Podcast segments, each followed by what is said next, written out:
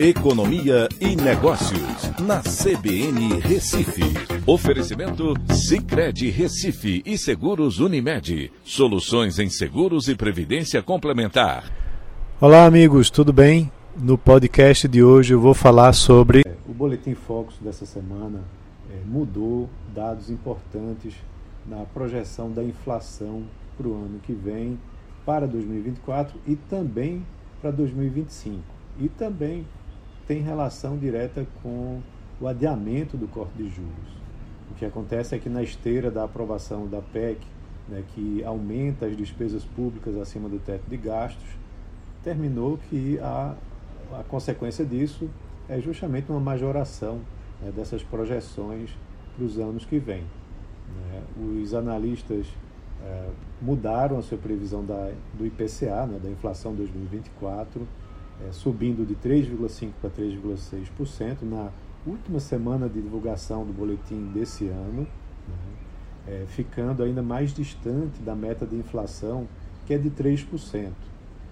E aí a questão mais preocupante é que houve uma nova deterioração na expectativa de inflação para 2025, certo? É, de 3,1% para 3,2% é, também com uma meta de 3%. E aí a questão é que 2025 está muito longe do alcance imediato de uma política monetária. Então, essa deterioração é, reflete a opinião do mercado de que a economia vai operar com a taxa de inflação mais alta no governo Lula.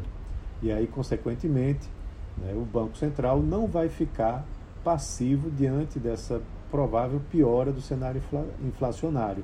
Então, com isso, a, aposta é que os juros vão terminar 2023 em 12% ao ano e não mais em 11,75%, como se estimava há uma semana atrás.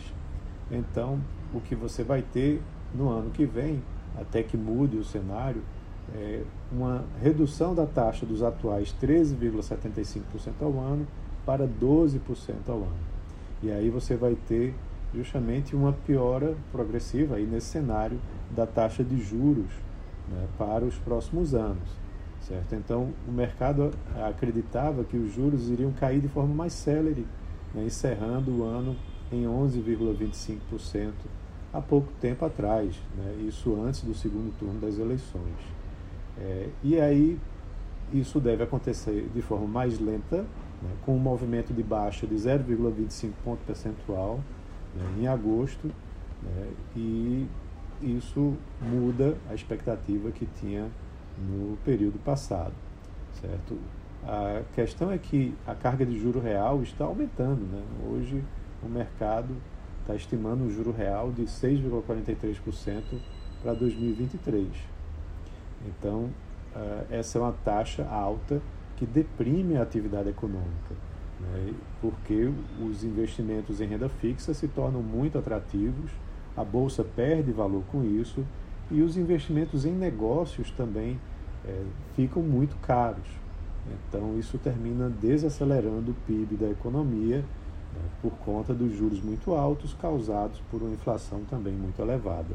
Tá? Então, essa é uma expectativa para o ano que vem que eu espero que seja é, revertida, né, que, você, que a gente não tenha uma inflação tão elevada e que os juros possam cair mais em 2023. Então é isso. Um abraço a todos e até a próxima.